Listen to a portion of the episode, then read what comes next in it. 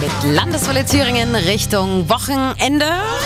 Fasching wird an diesem Wochenende auch eine Rolle spielen. Und zwar dort, wo es keiner mitkriegt. Unter Tage. Es ist im wahrsten Sinne des Wortes ein närrisches Vorhaben, das der Bleicheröder Karnevalsverein morgen in die Tat umsetzen will. Und es ist gleichzeitig auch ein Rekordversuch fürs Guinness-Buch. Der tiefste Karnevalsumzug der Welt im Kali-Schacht.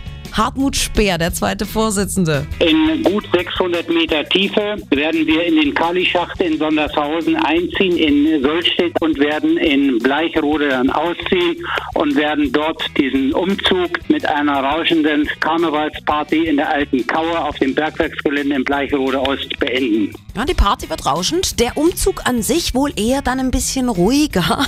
Das Kamelle werfen kann man sich sparen im Bergwerk wenn keiner da ist, der die Dinger auffängt. Und für eine Schalmeinkapelle mit Trommeln und dem ganzen Tamtam ist schlichtweg keine Kapazität.